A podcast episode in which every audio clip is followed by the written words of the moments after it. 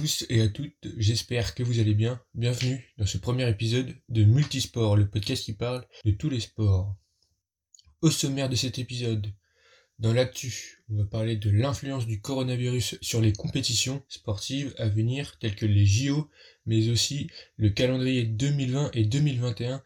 Dans la seconde partie du podcast, je vais vous parler d'une des athlètes françaises qui veut aller chercher une seconde médaille d'or à Tokyo. Il s'agit de Charline Picon. Et on terminera le podcast par le qui suis-je. Tout de suite, c'est parti pour l'actu.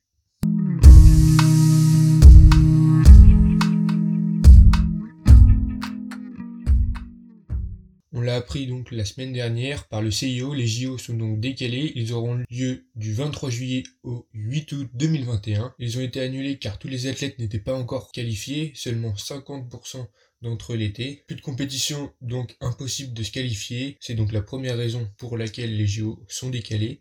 La seconde raison, c'est la difficulté pour se préparer aux JO. Certains peuvent s'entraîner alors que d'autres non. C'était le cas en France où on a été très vite impacté par cela. Les JO 2020 étaient déjà entachés par des affaires de corruption pour leur attribution. Le report des JO provoque un nouveau coup dur pour le Japon car garder un an de plus les structures olympiques coûte cher.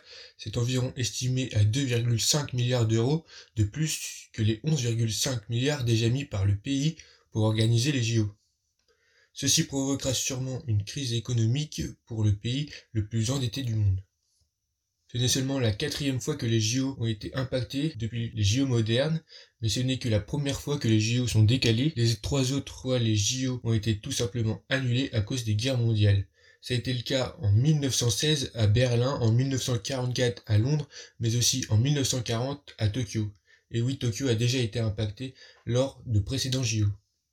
Les JO vont bousculer le calendrier sportif de 2021 avec plusieurs grandes compétitions telles que l'Euro de foot masculin mais aussi féminin qui devait avoir lieu cette année. Le Tour de France va lui aussi devoir s'adapter car visiblement dans le calendrier de 2021, le Tour se trouve entre l'Euro mais aussi les JO. Il va donc falloir faire un choix pour les organisateurs du Tour de France qui est donc Sport Organisation soit ils devront être dans l'ombre de l'euro au début du tour, ou alors à la fin du tour ils seront dans l'ombre à cause des JO. Il faut savoir que le cyclisme sur route est un sport olympique et que les épreuves devaient avoir lieu lors de la première, la seconde mais aussi la cinquième journée, ce qui provoque un vrai casse-tête pour les fédérations et les organisateurs. On l'a appris par la suite suite à un communiqué de la FIA, la Fédération internationale d'athlétisme, que les mondiaux étaient décalés en 2022 pour laisser la place au JO. Une des autres grosses annonces a été faite pour Wimbledon et son annulation car ce grand chelem se passe sur gazon et que celui-ci serait difficilement praticable en automne dû aux conditions climatiques que l'on peut connaître à cette période de l'année en Angleterre. Du côté de Roland Garros, initialement prévu du 18 au 7 juin, ils ont été reportés du 20 septembre au 4 octobre. Mais le monde du tennis n'est pas totalement d'accord avec cette décision, car apparemment les athlètes n'ont pas été consultés. Pour les autres compétitions sportives du calendrier, comme le cyclisme, l'UCI a annoncé ne pas avoir de compétition avant juin. Tous les organisateurs annoncent que leur épreuve allait être reportée, mais difficile de recaler toutes les courses qui devaient avoir lieu, mais aussi toutes les autres qui arrivent. Reste à savoir quelles compétitions vont être reprogrammées. Beaucoup de questions se posent aussi autour du Tour de France. Une idée a été évoquée par Matteo Trentin qui, je cite, pourquoi ne pas organiser un seul grand tour cette année, départ de Rome, passage à Madrid et arrivée à Paris. Cette solution semble être difficile à mettre en place car aucun des organisateurs ne gagnerait à faire ceci. Il faut s'attendre que dans les prochains jours, d'autres compétitions soient annoncées comme annulées. Ça a été le cas pour les championnats de France de natation. Tout de suite, passons à la seconde partie du podcast qui se nomme Découverte.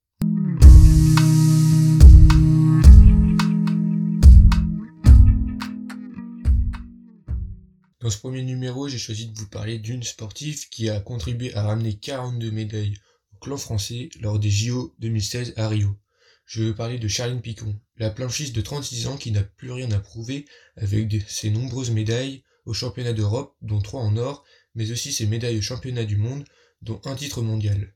En février dernier a eu lieu les championnats du monde de planche à voile où elle a terminé à la seconde place. La maman d'une petite fille de 3 ans a été la première française qualifiée pour les JO 2020 de Tokyo qui auront donc lieu en 2021.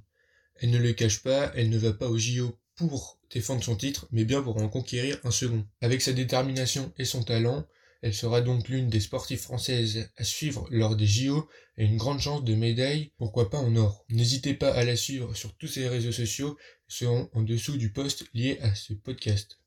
Passons maintenant à ses disciplines. La planche à voile ou encore le windsurf. Dans cette discipline, plusieurs épreuves La plus simple est la course de longue distance où les compétiteurs partent d'un point A pour aller à un point B et revenir à la ligne de départ. Le premier à franchir la ligne d'arrivée a gagné. On retrouve aussi le slalom qui consiste à naviguer entre des bouées sur un parcours beaucoup plus petit que l'épreuve de longue distance. Cette compétition est souvent en forme de tableau où les compétiteurs s'affrontent en duel pour aller jusqu'en finale, donc quart, demi, puis finale. La vague est une épreuve, c'est même l'épreuve reine de la discipline, elle consiste à enchaîner le plus de manœuvres techniques en un temps imparti. Les compétiteurs s'affrontent en duel. Le freestyle est une épreuve qui consiste à faire le plus de figures en un temps imparti, mais l'épreuve se passe sur des eaux plus calmes et sans l'aide de grosses vagues. Et pour finir, d'autres épreuves existent, que ce soit l'endurance qui se court généralement entre 4 heures et 24 heures, mais aussi la speed ou encore la Formula Windsurf. Si vous voulez plus d'informations, je vous invite à consulter le lien qu'il y a sous le post Instagram qui correspond au podcast. Passons à la troisième partie du podcast, le qui suis-je?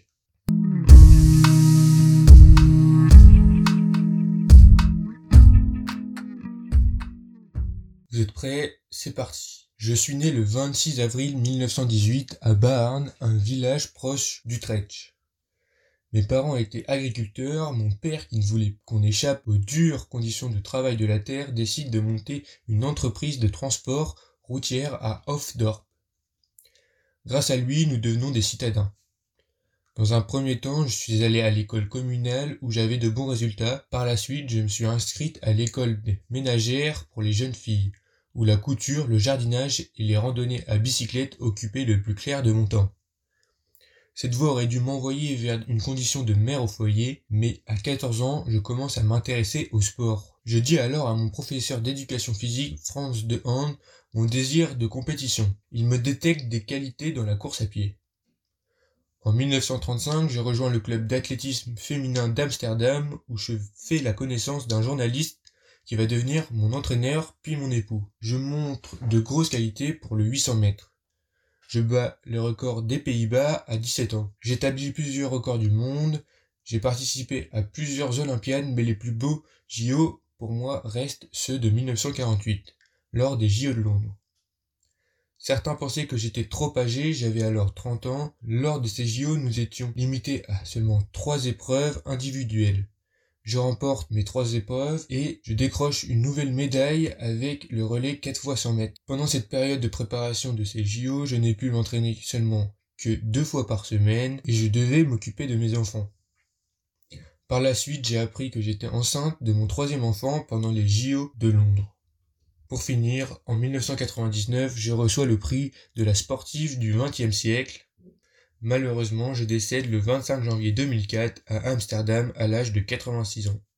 Voilà, si vous avez trouvé, je vous invite à aller sur le compte Instagram du podcast et de commenter votre réponse. Si vous avez trouvé, je vous invite à aller sur le compte Instagram du podcast et de commenter votre réponse. Si vous avez quelques remarques à me faire, je vous invite à me les faire soit par l'adresse mail ou alors sur le compte Instagram du podcast qui est le-du-8 multisport. J'espère que ce premier épisode vous a plu et je vous dis à bientôt pour le second épisode. Salut